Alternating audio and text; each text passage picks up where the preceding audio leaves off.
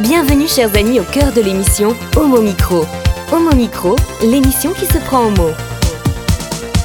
Au cœur de la culture LGBT, QI+, Brahim Naik Balk, entouré de ses chroniqueurs, inonde de couleurs les ondes depuis 2004.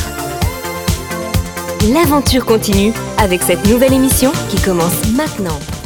Avec le cercle des chroniqueurs, heureux de vous savoir à l'écoute pour cette avant-dernière émission de la saison. Bonjour à toutes et à tous autour de moi pour vous informer Valérie Beau. Bonsoir Valérie, ce soir tu écris le nom de Eva. Alors, Eva Kotchever, j'ai du mal à retenir son nom. C'est une femme qui a été victime du navidisme et je vous parlerai aussi de l'exposition en cours au mémorial de la Shoah. On sera à l'écoute en fin d'émission euh, avec toi. Euh, nous allons maintenant passer à Anna Aguirre qui est avec nous euh, pour sa chronique LGBT+, série d'animation. C'est ça, bonsoir à tous. On va parler ce soir d'un de mes coups de cœur en termes de série d'animation.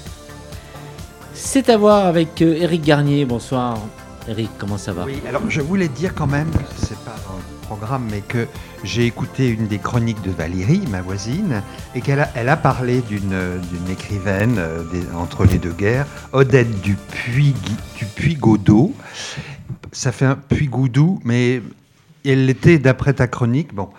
Et le sel du désert. Et j'ai lu ça une semaine avant que tu fasses ta chronique. C'est le pur hasard. Et je voulais dire que tu avais très bon goût de parler d'elle, car c'est vraiment aussi, c'est une femme extraordinaire, mais elle écrit très bien et elle aime les peuples euh, arabes euh, dont elle a sillonné les déserts. Et, et voilà, c'était un très beau choix. Merci. Après, alors, je vais parler de trois DVD. Oui, alors- Voilà, rapidement. Vent chaud, qui dit beaucoup de choses. Ensuite, l'acrobate, ouloulou. Là, j'en ai encore des courbatures d'ailleurs. Et puis, le troisième, euh, tout d'un coup, j'ai oublié le titre du troisième, mais ça va revenir. Et puis, on, on parlera ensemble de Tomber pour Ali. Voilà. Après avoir été euh, parmi nous euh, et parmi les invités de la semaine dernière, bonsoir à Antonin Bonsoir. Crène, Tout à fait. c'est bien ton nom, qui rejoint euh, la grande famille dans mon micro pour cette première chronique. Et Il y a un bisutage, mais on te dira à la fin en quoi il consiste. J'ai hâte. Très très bien. Non, là, là, il sera question de plein. ouais. À la limite, on va lui laisser la, la- la- la surprise en fait. hein. Et là, tu nous parles de quoi pour sa- cette première chronique euh, Euh, je reparlerai de la marche des fiertés et euh, du- d'une émotion forte que j'ai ressentie en redécouvrant le quartier du Marais. Ça va être passionnant. Qui était à la marche des fiertés? Moi, j'y étais. J'étais avec des amis. Et moi, moi j'y étais parce que ça partait de l'église de Pantin où mes grands-parents se sont mariés en 1927. Et je me suis dit, si ma- mon grand-père, que je suppose est homophobe, avait su que sa- son église servait de point de, de ralliement de dizaines de milliers de LGBTQI, aïe aïe aïe.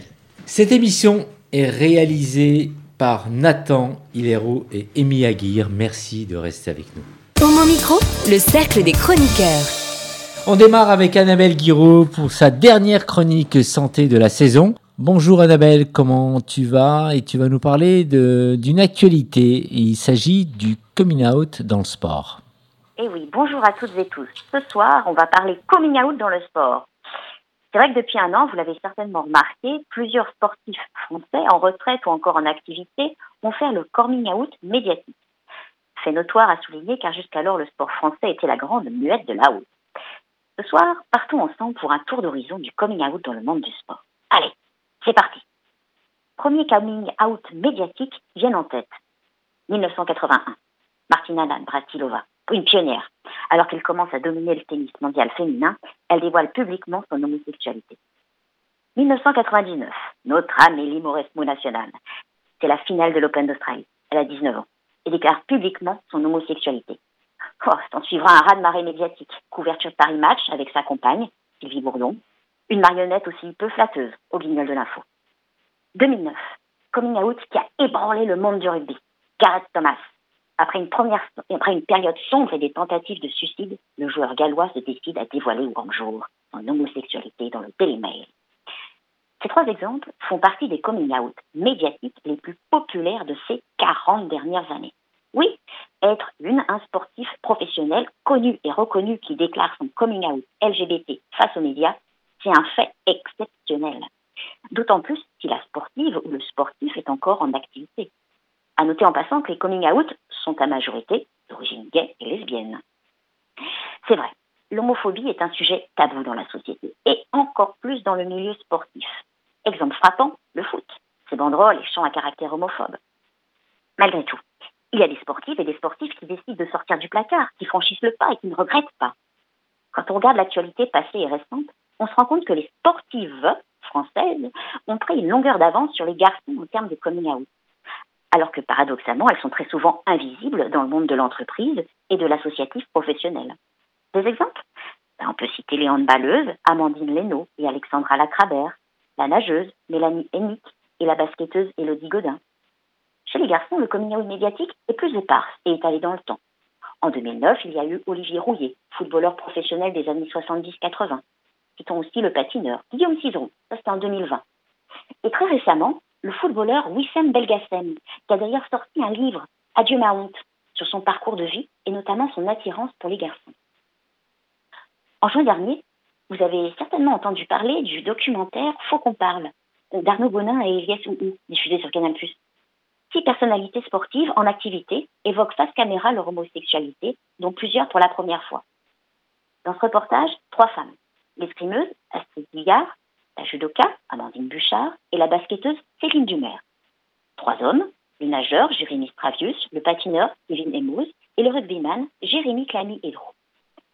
Dans ce documentaire, on retrouve les stigmates de la personne homosexuelle qui évolue dans un milieu dominé par l'hétéronormativité la crainte de prendre une douche avec une personne homosexuelle, les blagues homophobes, les clichés du gay peu compatibles avec la pratique de sport viril, inventer une relation amoureuse hétérosexuelle. Comme on le voit, que l'on soit dans le sport ou au travail, on retrouve les mêmes stéréotypes de discrimination homophobe. on a parlé des sportifs qui font leur coming out médiatique, et parfois c'est un élément déclencheur pour s'investir dans la cause LGBT. Citons l'ex-international de foot, Marinette Pichon, devenue porte-parole LGBT pour le mariage pour tous ou le droit à la PMA. Ballon rond toujours, Johan Lemaire, fondateur de l'association Foot Ensemble. Il sensibilise les terrains de foot sur l'homophobie. Mais, euh, la fin de la chronique approche et on ne s'est pas attardé sur le terme coming out. C'est quoi en fait? Bah, C'est déclarer publiquement son orientation sexuelle ou son, identité de genre. Et dans une vie, on ne fait pas qu'une fois, on se rappelle de la première fois. Mais le coming out n'est pas unique peut se répéter au cours des situations de vie qui amèneront à le dire, à ne plus se cacher. Coming out peut aussi être permanent, si la personne adopte un look au standard hétéronomé, inversé ou gender fluid. Et en préparant ce sujet, je me suis posé cette double question. Pourquoi, en France, les sportives lesbiennes sont davantage visibles que les lesbiennes dans le monde de l'entreprise et des associations professionnelles? Est-ce que le sport est une arme de destruction massive du doute avec un certain degré d'introspection, je répondrais que le sport, c'est l'école de sa vie. C'est un excellent moyen pour apprendre à se connaître, avoir confiance, oser, affronter, se forger une endurance à l'effort. Le sport, c'est aussi fait pour se faire du bien, physiquement et mentalement. Et on se sent d'autant mieux, on est davantage performant si on est véritablement soi, dérisqué du poids des mensonges, des secrets. Il doute que la gestion du risque et la force mentale à toute épreuve pourraient expliquer cette plus grande visibilité des lesbiennes dans le monde du sport. Ce qui est certain, c'est qu'on note une certaine dynamique de libération au coming out homosexuel dans le sport français de haut niveau. Possible qu'un effet dominé au secret et que d'autres formes de coming out se médiatisent. Rappelons-nous, Sandra Forgue a été la première sportive française à faire son coming out de femme trans. Et plus on parlera de coming out LGBT dans le sport, davantage on va démystifier la cause, car elle sera entrée dans les mœurs. Allez, on se donne rendez-vous dans un an pour faire le point sur le sujet? Oui, rendez-vous dans un an pour faire le point sur le sujet, mais un petit tour de table. Finalement, le sport permet un peu la libération. De plus en plus maintenant d'athlètes de haut niveau disent ce qu'ils sont, peut-être pas tous, surtout dans le domaine du foot. Eric dit non. Non, bah, Annabelle l'a bien dit, dans le foot masculin, personne. Bon, euh, ou alors euh, comme Rouillé 20 ans après la fin de sa carrière. Non, non, par exemple chez les tennismen, moi je suis passionné de tennis, bon, autant les femmes, on a eu des, tas de, grandes championnes, bon, euh, pas un homme, pas un homme depuis 30 ans que je suis le, voilà l'actualité du top 100 Jamais. Alors bon, non, moi je, je pense que ça n'avance pas. Valérie Je ne suis pas à l'actualité, mais euh, euh, je, mince, la joueuse de tennis euh, Martina Navratilova, par exemple, c'est quelqu'un qui a vraiment marqué ma jeunesse. Entendre et voir le mot écrit lesbien dans la presse alors que c'est un mot non utilisé, voilà, c'est très important pour la jeunesse, donc bravo pour leur courage. Je suis étonnée que les hommes, finalement, ne s'y lancent pas plus. Non, c'est vrai que c'est le, grand silence et on espère justement que ça va bouger. Alors peut-être que Antonin, à la Marche des Fiertés, il a rencontré plein d'athlètes euh, sportifs euh, de Pantin à République. Antonin bah, Ça, j'en sais rien. En tout cas, pour moi, le sport, euh, c'est resté un, juste un traumatisme d'adolescence. La dernière fois ah que j'ai fait du sport, ça devait être pour passer mon bac. Et, et là, je suis pas sûr que ce soit une question d'homophobie parce que j'étais pas forcément ouvertement gay au lycée, mais c'était juste un, on va dire, un rapport à la masculinité qui n'était pas, qui pas du tout celui euh, dans lequel je me reconnaissais, et la torture de, de, bah, de partager un vestiaire avec d'autres garçons. Euh. Bon, ça, peut euh, briser des carrières. Peut-être que j'aurais été sportif si, si ça s'était passé dans d'autres dans d'autres conditions à l'école. Alors en tout cas, vivement, vivement que les sportifs se, se, déclarent de plus en plus et surtout dans le domaine du foot. Merci Annabelle pour cette chronique. Si tu es toujours avec nous. Oui, oui, je suis toujours là. Et à très vite, à la semaine prochaine depuis euh, l'île de Ré pour nous faire une dernière chronique en bord de mer. Au mon micro, le cercle des chroniqueurs. Et nous enchaînons avec Antonin, que vous venez d'entendre. Antonin, tu voulais revenir un peu sur la marche des fiertés qui a eu lieu euh, il y a maintenant huit jours euh, et qui est partie de Pantin. Bien oui, parce que cette marche n'avait pas pu exister l'année dernière. Alors il y avait beaucoup de désir et de la frustration. Alors quand on a pu marcher enfin, j'ai adoré ça. En particulier parce que il faut que je vous fasse une confidence. Je trouve que c'est bien les confidences intimes au début pour faire ah vraiment connaissance. J'ai aimé ça parce que je fais partie des gens qui prennent beaucoup beaucoup de plaisir avec la géographie urbaine. Même tout seul, je passe des heures à mater le plan de Paris, à caresser la forme de la ville, puis à la parcourir en vrai, avec mon vrai corps, dans la vraie ville. Je prends les rues dans un sens, dans l'autre, c'est un plaisir fou.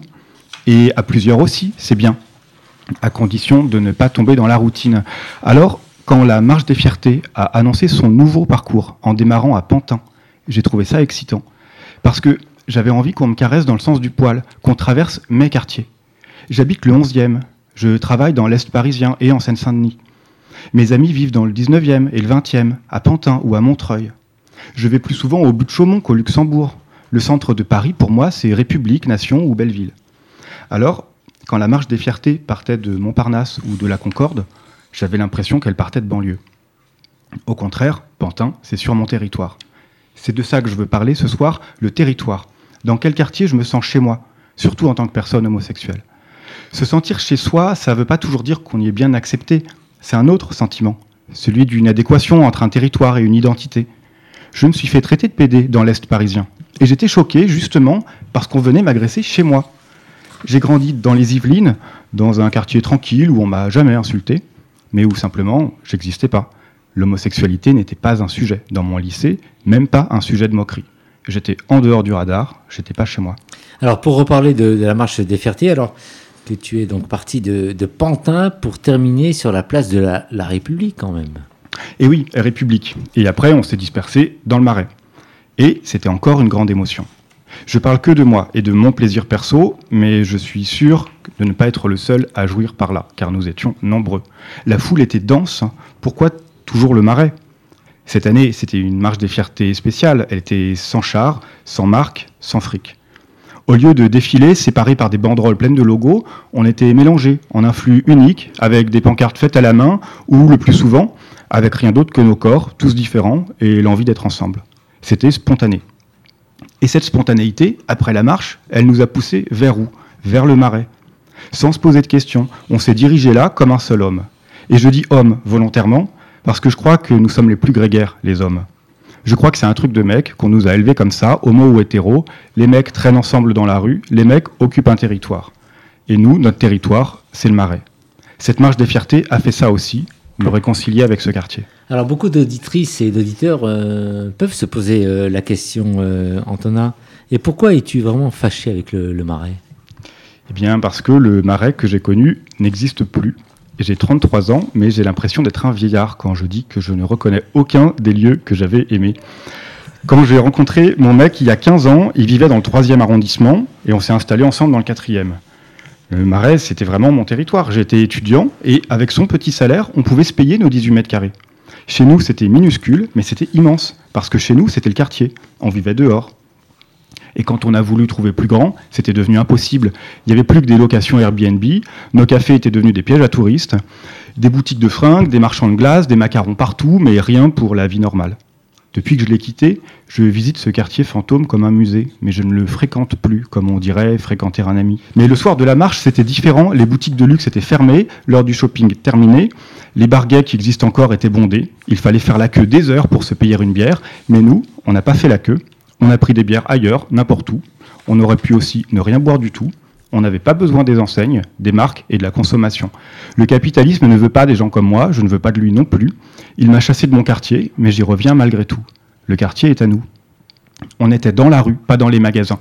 On s'est souvenu qu'on était légitime dans notre ville, qu'on avait envie d'être ensemble et nombreux, qu'on était fiers d'exister et que le marais, c'était encore chez nous. Vive la marche des fiertés avec ce que tu viens de décrire. Antonin, et euh, je suis sûr, autour de cette table, tout le monde s'est reconnu, moi le premier. Et on va donner la parole d'abord à, notre jeune euh, qui s'est marré euh, en régie, Nathan. un petit mot avec ce que tu viens d'entendre, dis-nous. personnellement, du coup, le côté coup de vieux, moi je l'ai ressenti, mais pas, pas au niveau, justement, quand je fréquente, on va dire, certains quartiers. C'est plutôt le, le, côté coup de vue, on va dire, je l'ai ressenti notamment quand j'étais. Euh, quand je passais surtout devant des anciennes anciennes, euh, notamment par exemple mon lycée ou mon collège. Je me suis dit, bah, le temps il a changé. Et dire que j'étais étudiant, genre il y a, je sais pas moi, 8 ans ou 5 ans. Ah ouais, c'est incroyable. Là par exemple, là je termine mon année, je fais, ah oui, c'est passé trop vite. J'ai l'impression que j'ai pas assez profité ou alors qu'il y a eu quelque chose qui a stoppé l'élan ou quelque chose comme ça. Bon, le Covid peut-être. Mais même s'il y a eu le Covid, probablement c'est pas c'est pas ça qui aurait dû stopper. Et puis ouais, c'est cette nostalgie effectivement, on la ressent aussi euh, sur différents endroits. Donc c'est pour ça que je me suis reconnu, on va dire, sur pas mal d'aspects. Alors le Marais qui se démarque maintenant le 11e, tu as parlé de, du 11e arrondissement où se trouvent les mots à la bouche depuis maintenant euh, plusieurs mois eh bien, euh, quand les mots à la bouche ont quitté le marais, ça m'avait fait un pincement au cœur. Et quand j'ai rejoint euh, les mots à la bouche, là où ils sont maintenant dans le 11e arrondissement, à 4-5 reprises, eh bien, je me suis dit, eh bien, ils sont vraiment bien où ils sont, parce que c'est un quartier que je découvre. Et finalement, je me dis, ils ont fait le, le bon choix. Et je suis sûr que tous autant que vous êtes autour de cette table, vous pouvez penser la même chose que moi. Valérie, avant de laisser la parole à Eric Garnier. Oui, c'était un coup dur que les mots à la bouche ferment, pouvoir se promener à pas d'heure et euh, acheter un livre et flâner dans le marais, et quel bonheur. Et effectivement, lorsque j'ai découvert la nouvelle implantation, eh bien, en fait, ça me fait aller dans ce quartier. Et euh, sinon, j'ai pas fait la marche, mais je suis allée dans le marais le soir. Effectivement, il y avait une ambiance extraordinaire. Quel bonheur, euh, quel bonheur, quelle joie de vivre, cette liberté. alors, et, notre communauté, mais aussi euh, j'ai l'impression que tout le monde venait aussi un peu faire la fête et euh, il y a une joie de vivre euh, fabuleuse. Eric Oui, c'est, j'ai l'impression que le marais est, victime en effet du capitalisme. voilà, alors c'est un mot qu'on n'ose plus utiliser parce que ça fait, ça fait lutte des classes, ça fait la, la, gauche d'autrefois et apparemment c'est c'est en même temps maintenant, c'est plus la gauche ou voilà.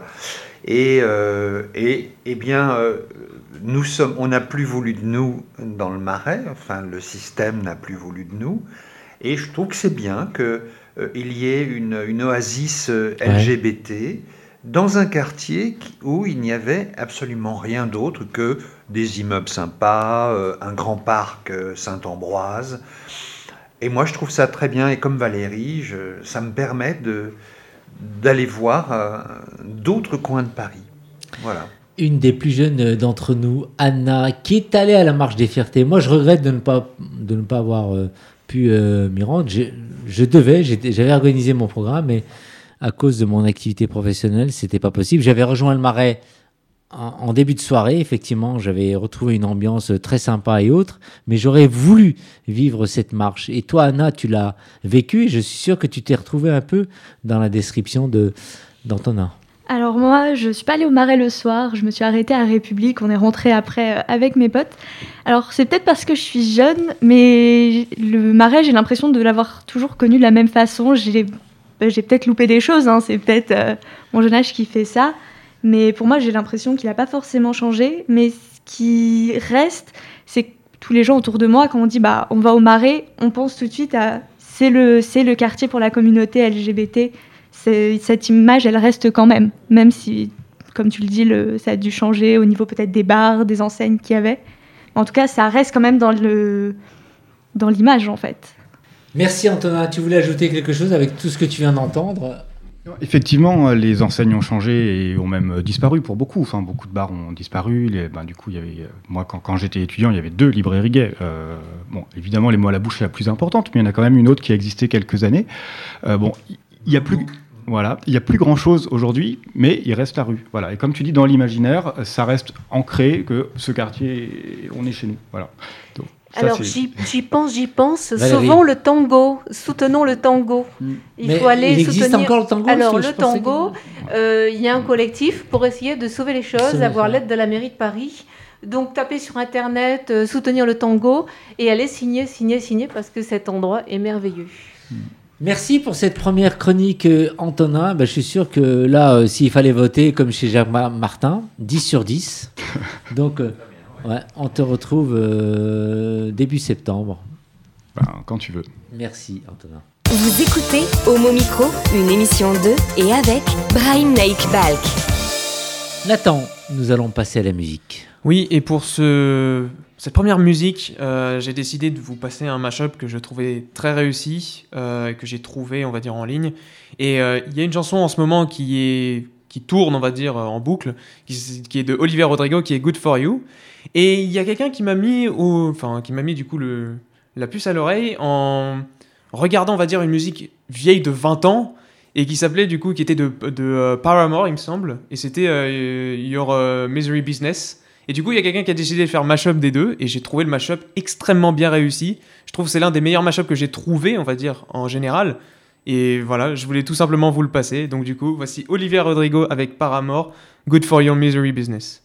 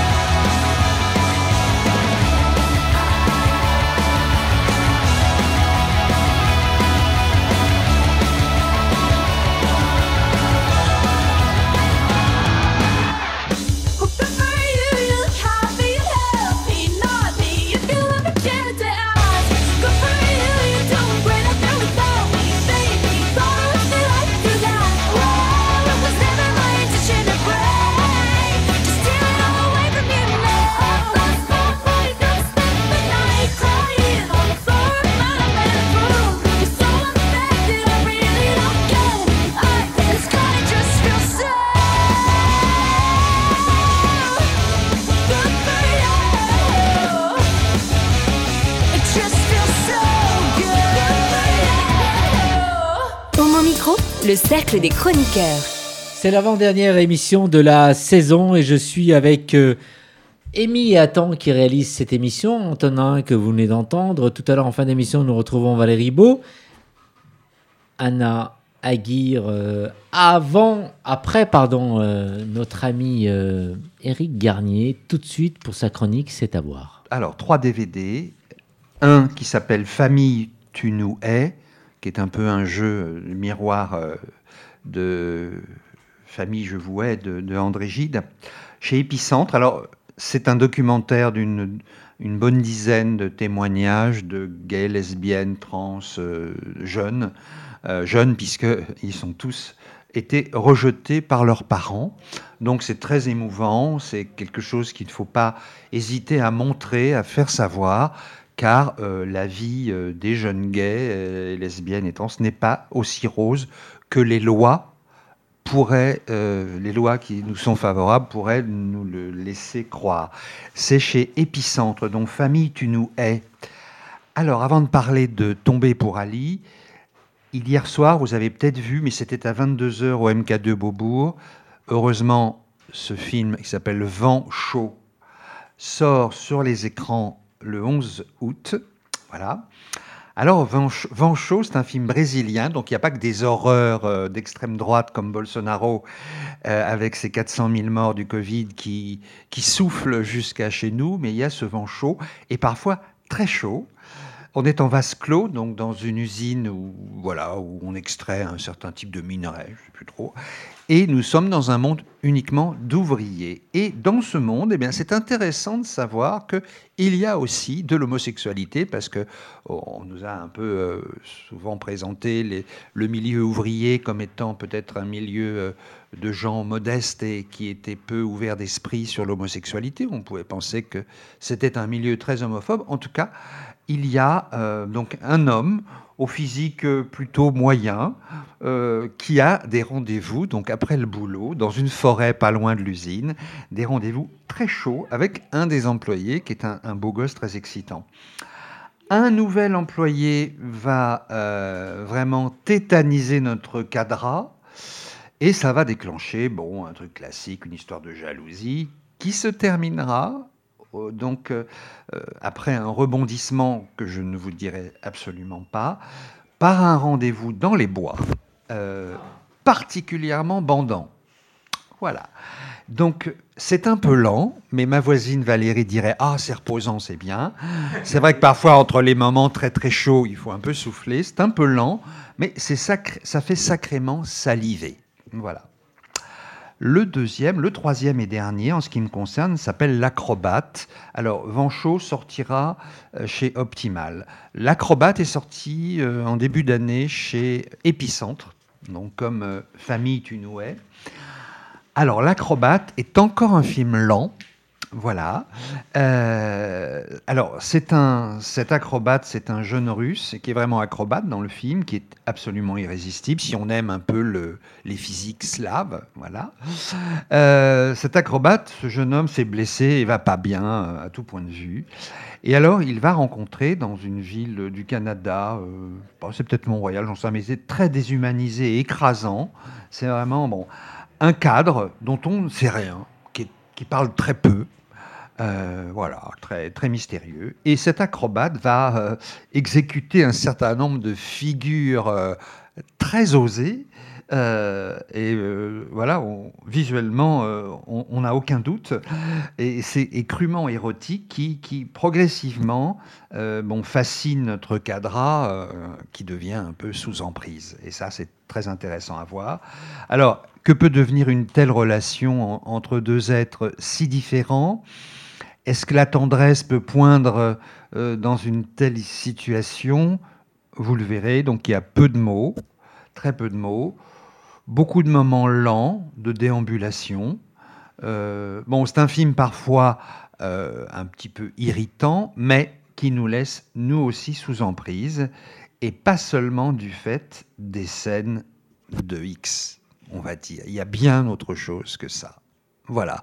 Donc ça s'appelle L'acrobate chez Épicentre, Famille Tunouet chez Épicentre aussi, et Vent chaud, qui sortira sur vos écrans le 11 août en pleine chaleur, justement. On parle du prochain film qui fera la clôture du festival Chéri Chéri. Vous opterez pour quel film euh, s'il fallait faire un tour de table là Euh, Le premier, Bah, le bon deuxième, courage le les filles. hein. Valérie, Oui, les questions de la forêt, c'était le premier? Oui, c'est vent chaud. Allez, voilà, bonjour. franchement. Bon, oui, mais, euh, si c'est que pour la forêt, c'est c'est quand même assez succinct. hein. Pour le décor. Antonin, Oui, mais la forêt aussi me tente parce que, bon, sans, sans voir les images, j'imagine euh, quelque chose, un- une atmosphère peut-être un peu onirique quand même par moment, ou un peu de poésie en tout cas. Alors, c'est un peu le cinéma sud-américain. Parfois, il y a en effet des moments de voilà où on, on, on erre un peu, mais là, c'est quand même très terre à terre quand Ah. même, et, et c'est bien aussi. Bon, c'est des, mineurs. Ah non, enfin non, de, une usine de. je sais Et c'est des mineurs Ouais. majeurs. Ouais, mais, euh, donc, euh, sont oui. mineurs, oui, oui, oui. Mm. Alors, Anna tomber pour Ali, pardon. Oui, Anna, Anna, son point de vue. Euh, moi j'aurais dit, alors je me souviens plus du titre, le premier que tu as présenté avec les différents témoignages. Oui. Famille, tu Voilà. Ouais. Moi je pense que Ah celui-là Ouais. me plairait bien. fait. Tout le monde devrait le voir. euh, euh, voilà, même dans les lycées, on devrait le, le montrer. Je trouve que dans l'enseignement, euh, la partie qui s'appelle anciennement morale et je sais plus trop quoi, civique, euh, Ouais. franchement, bon. Un Alors. film émouvant qui va donc euh, passer à la clo- clore la, Clôturé, je la sais clôturer pas. ouais, donc, euh, du festival, au festival Chéri Chéri, Tomber pour Ali. euh, Tomber pour Ali. Alors, nos trois amis l'ont vu, donc je vais rapidement le présenter. Ils vont donner leur, leur point de vue. Euh, alors, c'est un film lituanien. euh, c'est très rare. Un film qui parle d'homosexualité, c'est encore plus rare. Et les deux personnages, c'est un, un tête-à-tête. Pas un tête à queue euh, comme les deux autres films dont j'ai parlé. Il n'y a pas de vent chaud là. hein. Euh, c'est euh, c'est une histoire qui va permettre à un avocat qui a l'air un peu désabusé, voilà, qui, qui, s'ennuie un peu dans la vie, qui, voilà, euh, eh bien, par le hasard des réseaux sociaux, il va d'abord voir un homme qui s'appelle Ali, un réfugié syrien, euh, qui est en Bulgarie, qui, n'arrive pas à bouger de là. Et, euh, donc, euh, outre le côté émouvant de, faire un film quand même autour de ce, problème, ce qui est peut-être intéressant, c'est que cet avocat va se rendre en Bulgarie, puisque Ali ne peut pas bouger, et là, il va y avoir peut-être, vous le verrez ou pas, une histoire entre eux. Et en tout cas, cet avocat va, retrouver peut-être une raison de vivre, une raison de s'oublier un peu et de, de, se, de se battre pour quelqu'un d'autre. Alors, est-ce que vous avez... La critique d'Antonin qui a vu le film. En- Ensuite, on fait un tour de table. Antonin. Ah, Je rebondis sur ce que tu disais tout à l'heure, Eric, euh, après ma, ma chronique, quand tu disais que le mot euh, euh, la lutte des classes, c'était peut-être plus très à la mode, mais moi, la lecture que je fais de ce film est complètement marxiste, justement. C'est qu'en fait, j'ai l'impression que euh, il parle de ça en permanence et sans être manichéen. C'est-à-dire que le rapport de force ou le rapport de domination, il, est, il, peut être inversé à tout moment. C'est que euh, le fort euh, économiquement est pas forcément le fort dans la relation de séduction que le fort dans son travail sera peut-être pas le même voilà, dans une autre circonstance. Ce que je veux dire par là, c'est que le personnage de l'avocat, lui, tout va bien pour lui. Bon, et c'est un homme, il est blanc, euh, il est, riche, euh, tout va bien, sauf qu'il est gay. Et que sur ce point-là, il est en position de faiblesse, et que sur tout le reste, il est en position de force. Et en fait, il va justement euh, penser, euh, comment, faire une lecture euh, ben, du sort des autres uniquement sous ce prisme-là. Et il y a une scène que je trouve belle, c'est quand il essaye de d'aider donc ce jeune réfugié en essayant de le faire passer pour un réfugié LGBT, un réfugié qui fuirait l'homophobie. Et que l'autre lui dit mais non, moi en fait c'est pas du tout mon problème euh, l'homophobie. Mon problème c'est que ben des bombes ont tué toute ma famille en Syrie et que moi je veux juste sauver ma peau. Et que ben ces petits problèmes à lui euh, de, de, de, l'avocat euh, riche finalement le concernent très peu. Et, et je trouve ça courageux de la part de ce cinéaste, qui est lui-même un militant LGBT dans un pays hyper homophobe, de presque relativiser comme ça son combat en disant que pour d'autres personnes, c'est pas la priorité. Et que euh, si c'est vraiment ça qui fait souffrir cet homme lituanien, l'homophobie, c'est peut-être pas l'enjeu principal euh, ben de, de, se réfugier. Et, euh, donc, ils vont déjà devoir se comprendre là-dessus. quoi. Et donc, ils partent pas sur les mêmes bases. Et, ça, je trouve ça beau. Très bonne analyse, vraiment, Antonin. Ton point de vue et ta critique, Valérie alors, eh bien, écoute, écoutez, moi, je l'ai vu sous le prisme de sa poésie et du militantisme, mais du militantisme que l'on découvre dans la narration, avec des multifacettes de visibilité, où euh, justement euh, Ali euh, dit maintenant non, je suis pas gay, je suis bisexuel. Il y a un personnage qui, au début, on pourrait penser qu'il va être émergent et va devenir un personnage central, mais qui fait juste passer et qui est très très beau, qui est une personne trans. Et je trouve qu'il illustre vraiment bien, enfin, il donne par différentes touches euh, la... poétiques aussi, parce que l'image, j'ai trouvé l'image extrêmement bien travaillée. Alors justement, j'ai aimé cette lenteur qui n'est pas une lenteur pesante, mais euh, dans son écriture aussi, dans le scénario, il y a les mots qui sont dits, échangés, et on est là. Dans les cinq premières minutes, euh, moi j'ai accroché. Et là, on ne peut plus lâcher, on a envie d'aller jusqu'au bout. Et euh, voilà, cette, une sorte de douceur tout en étant dans une situation extrêmement euh, tendue. Euh, parler de ce sujet-là est vraiment très, très difficile de trouver un équilibre. Voilà, et j'ai trouvé vraiment très très fort vraiment d'avoir traité ce sujet. Et la bande son, je l'ai trouvée très très belle parce que ça, j'y suis très sensible. Et là, c'est extrêmement bien travaillé. Donc je suis très curieuse de savoir les prochains films de ce cinéaste, de le suivre, hein, parce que vraiment, euh, et puis de, savoir que voilà qu'il est lituanien en Lituanie et que c'est pas facile. Et je dis bravo.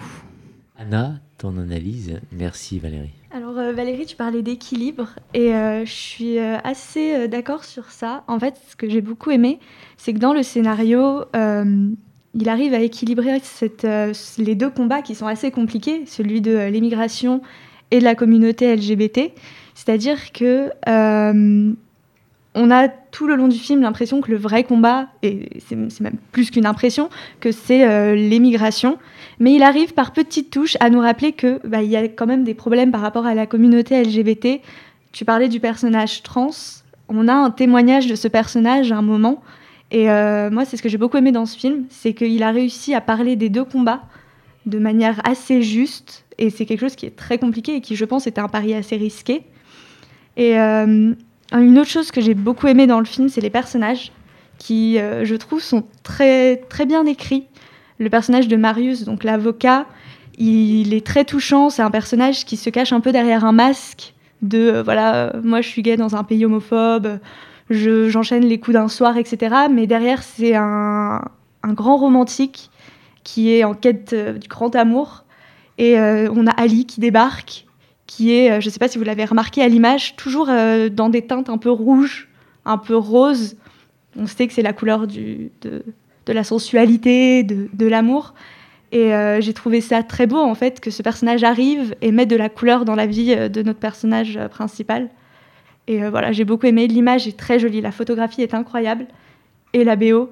Alors, je sais que c'est une, une femme qui s'en est occupée, j'ai oublié son nom malheureusement, mais elle a fait un travail euh, exceptionnel. Antonin, tu voulais ajouter? Les personnages, il y a une chose qui m'a beaucoup plu là-dedans, justement, c'est que euh, le choix des acteurs, en fait. Euh, quand ils sont habillés, ils sont très différents. Il y en a un qui a son costume d'avocat, et puis il y en a un qui, bah, qui, est en jogging et qui vit dans un camp de réfugiés. Et en fait, quand ils sont nus, ils se ressemblent beaucoup, j'ai trouvé.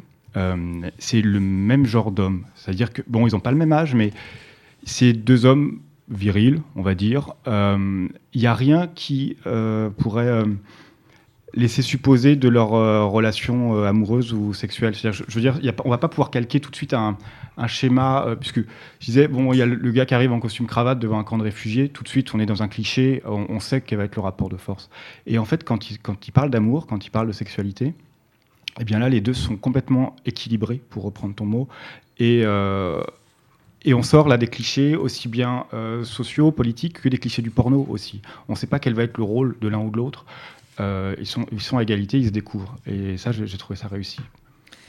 Merci en tout cas pour vos critiques. Ça va me permettre d'aller voir euh, bah, en clôture ce film-là, puisque j'ai une invitation par l'intermédiaire de l'équipe de Chéri Chéri, et je vais y aller en force. Et je vais encore écouter toutes ces critiques-là, et je me dire, mais finalement, l'équipe de mon micro a bien assuré, et ça donne envie d'aller revoir ce film. Merci à toutes et à tous autour euh, de moi. Pour mon micro, le cercle des chroniqueurs. LGBT+, série d'animation avec Anna. Alors, on parle dans le domaine des super-héroïnes euh, pour ta chronique, Anna. C'est ça. Alors, j'espère que je vais réussir à vous faire aimer euh, la série comme on a pu te convaincre d'aimer le film par nos, nos, critiques. Alors, aujourd'hui, je vais vous parler d'une série d'animation qui s'appelle Shira et les princesses du pouvoir. C'est une série en 52 épisodes de 24 minutes diffusée sur Netflix. Peut-être que le nom vous dit quelque chose, parce que c'est un remake d'une série d'animation des années 80 du même nom, qui est issu de l'univers des Maîtres de l'Univers. Alors voilà, c'était un dessin animé euh, très à la mode dans les années 80.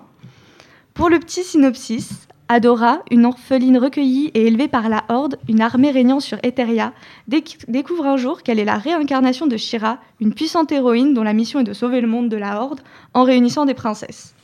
Alors oui, on dirait un peu un dessin animé pour enfants, parce que voilà, des princesses, des pouvoirs, euh, une super-héroïne. Spoiler alerte, il y a même une licorne. Et effectivement, c'est un dessin animé pour enfants. Ils vont adorer cette, euh, cette série qui transmet de belles valeurs comme l'amitié, euh, le courage, l'acceptation de soi, à travers des aventures hautes en couleurs, pleines de rebondissements et de péripéties en tout genre. Mais vous vous en doutez, si je vous en parle, c'est qu'il y a autre chose derrière. C'est une série qui ne s'adresse pas seulement aux enfants. À travers une approche plus féministe et moderne, Noelle Stevenson, la réalisatrice, se détache de la version d'origine pour s'adresser aux adultes en abordant des thèmes plus profonds. Là où la version des années 80 proposait des personnages qui se ressemblaient tous physiquement, n'offrant aucune diversité, tous les personnages sont blancs, les femmes sont minces, on dirait des poupées Barbie, elles sont sexualisées, les hommes sont hyper musclés, bah, la nouvelle série, elle, elle met en avant la diversité en offrant aux spectateurs une représentation variée. Fini les tenues échancrées, les princesses portent des habits de combat parce qu'elles sont là pour se battre, pas pour être sexy. Euh, fini aussi les corps de mannequins, les princesses mettent en avant des corps féminins réalistes et variés. Lorsqu'elle devient Shira, Adora se transforme en une guerrière de plus de 2 mètres de haut avec des muscles saillants. Glimmer, sa meilleure amie, est petite et ronde. Marmista est une princesse à la peau foncée. Perfuma est une grande blonde svelte. Scorpia est une femme massive aux cheveux rasés sur les côtés. Bref, toutes les morphologies sont les bienvenues. Les garçons, même s'ils sont peu nombreux euh, dans la série, ne sont pas en reste. Loin des corps bodybuildés de leurs prédécesseurs, ils n'hésitent pas à se détacher des clichés des super-héros. Beau porte une armure crop top ornée d'un cœur rouge et n'a aucun problème à exprimer ses sentiments. Autre figure qui défile les clichés de la virilité, le pirate Seahawk, qui ne vit que pour sa princesse, passe son temps à chanter, à danser et à se regarder dans un miroir. Ici, les hommes n'ont pas peur de montrer ce qu'ils ressentent, même la peur ou la tristesse, qui est quand même assez rare, puisqu'on avait, cette image des super-héros musclés qui n'ont peur de rien. Outre cette diversité qui fait du bien et permet à chacun d'avoir un modèle et un personnage en qui se reconnaître, la série se veut féminine et met à l'honneur les personnages féminins qui existent par elles-mêmes, un exemple frappant est celui d'Adora. Dans la première version, celle-ci devient Shira grâce à son frère, qui lui transmet l'épée qui lui donne ses pouvoirs. Ici, elle le découvre par elle-même. Elle n'a pas besoin de quelqu'un qui lui montre qui elle est. La série met en avant des princesses qui vont créer une alliance pour établir la paix. Dans ce groupe, leur genre n'a aucune importance. Personne ne remet en question leur place ou le fait qu'elles soient à la tête d'une rébellion sous prétexte qu'elles sont des femmes. Elles prennent les choses en main parce qu'il n'y a personne d'autre pour le faire, tout simplement avec ces figures féminines fortes qui s'éloignent des clichés, qui sont toutes différentes les unes des autres. Les jeunes filles qui regardent la série et sont à la recherche de modèles féminins ont un large éventail de sources d'inspiration. Alors ce féminisme n'est pas la seule euh, force euh, de la série, Anna. C'est exact. C'est une série qui met en avant la communauté LGBTQI. La créatrice, Noelle Stevenson, est non-binaire et met un point d'honneur à offrir le plus de représentation possible. Alors je la genre au féminin parce que je me suis renseignée, elle accepte et c'est plus facile pour euh, dire réalisatrice ou créatrice. Hein. Euh, en effet, un grand nombre de personnages est queer, mais il n'y a jamais question de coming out ou de mise en danger par rapport à ça. Ils sont queer et puis c'est tout. À la différence de beaucoup de séries où l'orientation sexuelle d'un personnage devient son intrigue, où tout son développement tourne autour de cette question, ici c'est normalisé, les étiquettes disparaissent. Chacun est libre d'être ce qu'il veut, sans aucun risque de jugement ou de rejet. Dès la première saison, on découvre un couple lesbien de princesse. Dans la deuxième saison, la question de la normalisation de la famille homoparentale est abordée, avec le personnage de Beau, qui grandit dans une famille aimante avec deux pères. Et on a euh, d'ailleurs une très belle intrigue entre Adora et Katra, son amie d'enfance. Dès le premier épisode, on a une tension qui s'installe entre ces deux jeunes femmes et leur appartenance à des camps opposés ne fait qu'augmenter la tension. Et euh, cette relation va rythmer en fait les différentes. euh, Enfin, la série pardon va être rythmée par leurs différentes confrontations et la complexité de, leur, de cette relation va devenir le cœur de la saison 5. Et il n'y a pas que sur l'orientation sexuelle que la série brise les codes. La réalisatrice a choisi d'aborder l'identité de genre à travers le personnage de Double Trouble, qui est gender fluid, qui est d'ailleurs doublé par euh, Jacob Tobia, qui est euh, un activiste non-binaire. Sa non-binarité est joliment exprimée par son pouvoir, celui de métamorphe, donc qui peut se transformer en n'importe qui. Ce type de personnage est extrêmement rare. En plus, ils utilisent le pronom Yel. Si ici je n'ai parlé que du féminisme et de représentation de la communauté LGBTQI+, la série va beaucoup plus loin en abordant des sujets difficiles, comme par exemple l'autisme. Le personnage d'Entrapta a été écrit en collaboration avec un créateur autiste afin d'offrir une représentation de ce trouble, ce qui est assez rare. La réalisatrice a aussi choisi d'aborder des thèmes plus sombres comme les relations toxiques ou l'impact de la guerre sur chacun. En conclusion, je ne peux que conseiller à tout le monde de regarder cette série. Le scénario est prenant, les personnages sont tous plus attachants les uns que les autres, les graphismes sont réussis, tout est haut en couleur et ça apporte un vrai charme. Et surtout, elle véhicule des messages très très importants. Inspiré, Valérie? Écoute, je trouve ça formidable. Au niveau, enfin, je veux dire, éducatif, si euh, les, nou- les pro- les nouvelles générations euh, regardent ce type euh, d'animé, euh, on arrive à se projeter et à s'identifier à de nouveaux possibles. Est-ce qu'elle est très très connue ou c'est euh, elle est euh, un peu euh, à l'écart? Alors, la série est très très connue, mais je pense qu'il faut s'intéresser un peu au, au dessin animé et euh, Ouais. à l'univers de l'animation. Mais en tout cas, dans l'univers, elle est très très connue, elle a eu beaucoup de succès. La saison 5, c'est la dernière, mais euh, les fans sont toujours là à se battre et à dire bah, on veut une saison 6 quand même, on veut retrouver nos personnages. Je suis sûr que la saison 6, Antonin va pouvoir la voir, non? Bah, en fait, on a, on avait, on, on a toujours besoin d'histoires de, coming out, euh, d'homophobie, de tout ça, évidemment. Sauf que là, ça fait quand même du bien si enfin on peut aussi passer à autre chose et de dire que bah, y a des problèmes visiblement, puisque tu parles bah, de, de- la guerre, de relations toxiques et tout, mais qui sont pas causés par l'orientation sexuelle ou l'identité de genre des personnages. Merci Anna et euh, à très vite euh, au mois de septembre pour d'autres aventures avec toi. Eh ben, D'animation et plein d'autres choses avec de cinéma plaisir. parce que tu as plein de compétences en tout cas. Et bien, ce sera avec plaisir et je vous réserve plein de belles choses. Super, merci Anna. Homo Micro, l'émission LGBTQI+, qui se prend au mot. Le dernier morceau musical, Nathan. Pour le dernier morceau musical, j'ai décidé de vous emmener à Cuba euh, pour avoir, on va dire, un côté vibes un peu antillaise et surtout pour euh, détendre un peu l'atmosphère aussi parce que on vit dans des périodes un peu difficiles. On sait que les discothèques aussi viennent de rouvrir ou vont rouvrir en tout cas le 9, mais que certaines s'opposent parce qu'il y a des conflits en termes de justement de détails, on va dire, sur l'ouverture.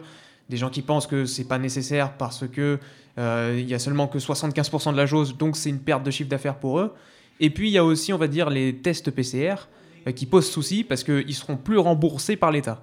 Donc, je me suis dit, c'est pas grave, si, on veut, si jamais elle rouvre, et je pense que ça sera le cas, on va vous faire un petit, un petit preview, comme on dit, un petit, un petit, euh, un petit aperçu euh, de ce que ça pourrait donner cet été en tout cas. Et donc du coup, je vais vous présenter, ça s'appelle Simon Fava et Ivan Bach, et c'est Cuban Rhythm.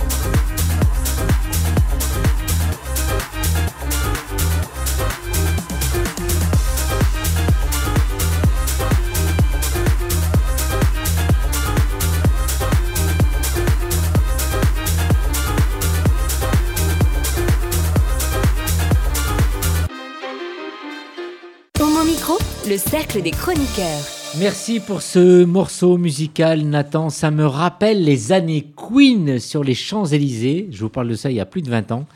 Vraiment, vivement que tu montes une boîte euh, sur les champs, Nathan, pour nous faire danser après nos émissions euh, au micro le, le lundi soir. On termine cette avant-dernière émission de la saison avec euh, Valérie Beau. J'écris ton nom. Alors Rudy, bonsoir, bonsoir. Rudy nous avait euh, parlé en actualité de l'exposition homosexuelle et lesbienne dans l'Europe nazie. Je suis allée la voir euh, dimanche euh, dernier. Le, bon côté, c'est qu'elle a, on va dire, un succès fou dans le sens où les visites sont nombreuses. Donc je vous invite à, suivre le mouvement. Donc ma, ma rubrique, enfin ma chronique, j'écris ton nom. Il me faudrait écrire euh, les 100 000 noms euh, des personnes homosexuelles fichées par le régime nazi, dont 50 000 environ furent condamnées. Euh, Dans l'état de nos connaissances, entre 5 000 et 15 000 fer- personnes furent exécutées. Saluons le travail de recherche de la commissaire de l'exposition, l'historienne Florence Tamagne, et de l'implication de Suzanne Rebuchon, avec qui j'ai échangé pour préparer cette chronique. L'exposition homosexuelle et lesbienne dans l'Europe nazie au mémorial de la Shoah à Paris est présentée jusqu'en mars 2022 et sera accompagnée de conférences, projections, rencontres et je ne manquerai pas de revenir vers vous régulièrement à ce propos. Chaque partie de l'exposition est ponctuée de partages, de parcours de vie. Et j'ai choisi aujourd'hui de mettre en lumière le destin de la vie d'une femme. Shawa Zokzover, née en Pologne sous domination russe il y a 130 ans. C'est l'aînée d'une famille de six enfants. Elle émigre à l'âge de 21 ans aux États-Unis en 1910 et change de nom en Eve Adams. Elle rencontre très vite Emma Goldman et d'autres anarchistes et intellectuels, euh, d'autres activistes. Elle ouvre à Chicago un premier café. Puis, en 1925, à New York, elle ouvre un café-salon littéraire, le Eve Adams Tea Room. Le lieu vient- devient un club où les, euh, femmes peuvent se retrouver. Il y a aussi de nombreux migrants, anarchistes, des artistes comme Henry Miller, euh, June Miller, Anaïs Minin ou Berenice Abbott. Sous le nom de Plume, Evelyn Adams, elle publie Lesbian Love. Elle est surveillée par la police. Et en juin 1926, une descente police a lieu dans son établissement. Elle est accusée de turpitude morale et d'avoir publié un livre indécent. Elle est condamnée à 18 mois de prison et expulsée de Pologne en 1927. Le mot employé en anglais pour son expulsion est deportation. Arrivée en Pologne, elle traverse l'Europe pour venir vivre à Paris en se démenant pour trouver de petits emplois. La vie est rude. Dans une lettre, elle explique avoir du, peine- avoir du mal à se chauffer, à peine les moyens. À Paris, sous le nom de Eva Kotchever, elle vit donc dans les années 30 et se lie avec Ella Holstein, immigrée juive polonaise. Elles ne parviennent pas à quitter la France pendant la guerre en 1943 et elles sont arrêtées à Nice. Elles sont alors déportées par le convoi numéro 63 du 17 décembre à destination d'Auschwitz, où elles sont assassinées à leur arrivée. En 2019, la ville de Paris a rendu hommage à Eva. Une rue porte son nom dans le 18e arrondissement, ainsi qu'une école et une crèche. Cette année, l'historien Jonathan Ned Katz lui consacre une biographie publiée en anglais, où Lesbian Love sera à nouveau édité. À l'automne, l'auteur sera invité au mémorial de la Shoah pour une rencontre et je vous promets de vous lire ici même ces mots dès qu'une traduction en français sera possible.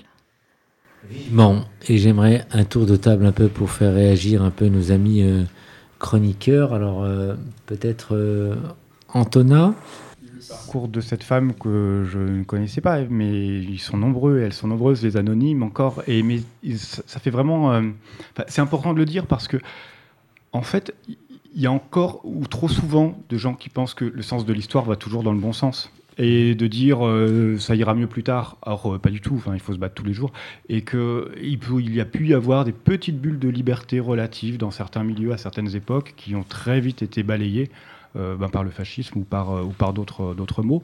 Et voilà, ça a été mieux, puis ça a été pire, puis ça va un peu mieux. Et il faut faire gaffe à ça parce que voilà, le sens de l'histoire n'est pas, irréversible du tout. Alors, mémorial de la Shoah, il faut absolument. Euh, Oui, il faut aller. absolument. C'est pas parce qu'on a le temps jusqu'en mars euh, 2022. Il faut, euh, je veux dire, y aller, y retourner, parce que justement, euh, ben, y a- c'est euh, c'est très complet. Un catalogue d'expos a été publié.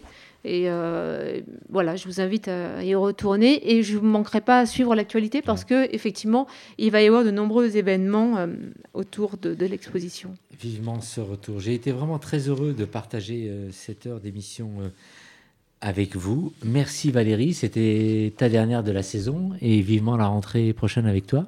À très vite et j'ai plein d'idées, et Ouais. de nouvelles personnalités à vous faire partager. Eric, à très vite aussi. Bonnes vacances à toi. Alors à très vite, mais depuis Mayotte, où je Ouais. vais partir pendant trois mois. euh, Et on aura donc je- j'essaierai de partir avec quelques livres de la rentrée. Et, et si, bah, si je n'ai rien à vous dire, euh, bah, voilà, vous, vous, voilà, vous ferez une cure de silence de mon côté, ça fait pas de mal aussi. Mais on aura l'occasion de te faire intervenir par téléphone. Anna, j'ai été vraiment ravi d'abord de te rencontrer. Donc depuis euh, plusieurs mois maintenant, donc euh, à Homo Micro, tu as fait un certain nombre de, de chroniques et on espère te retrouver très très vite euh, à la rentrée. Bonnes vacances à toi.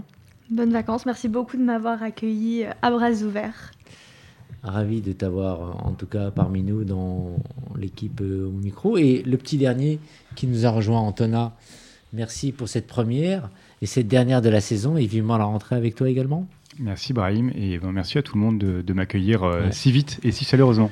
Bonnes vacances en tout cas à toi et surtout à nos amis réalisateurs Nathan, euh, en espérant te retrouver euh, la saison prochaine avec nous, j'espère. Je serai là à la rentrée, hein. Ouais, à la rentrée. J'aurai pas de problème, je serai là à la rentrée. Super. Et Amy, avec Tout toi. à fait. Et Et Amy, alors tu as plein de choses à nous dire Oui. concernant les réseaux sociaux, notre émission. profite euh, Ouais. pour faire ma petite pub. Euh, les émissions sont disponibles sur Deezer, Spotify et Podcastix. Et on coupe euh, chaque chronique qu'on rediffuse sur l'Instagram de l'émission et le Facebook. Donc je vous invite à aller voir ça. Merci. C'était l'avant-dernière de la saison. La semaine prochaine, on aura une nouvelle équipe et ce sera la dernière. Et ce sera donc le 12 juillet. On vous adore, on vous aime et à très très vite à Homo Micro. Ciao, ciao. Hey Oh non Cette émission est maintenant terminée. Mais un conseil retrouvez l'ensemble des podcasts d'Homo Micro, l'émission qui se prend au mot, sur toutes les bonnes plateformes de streaming.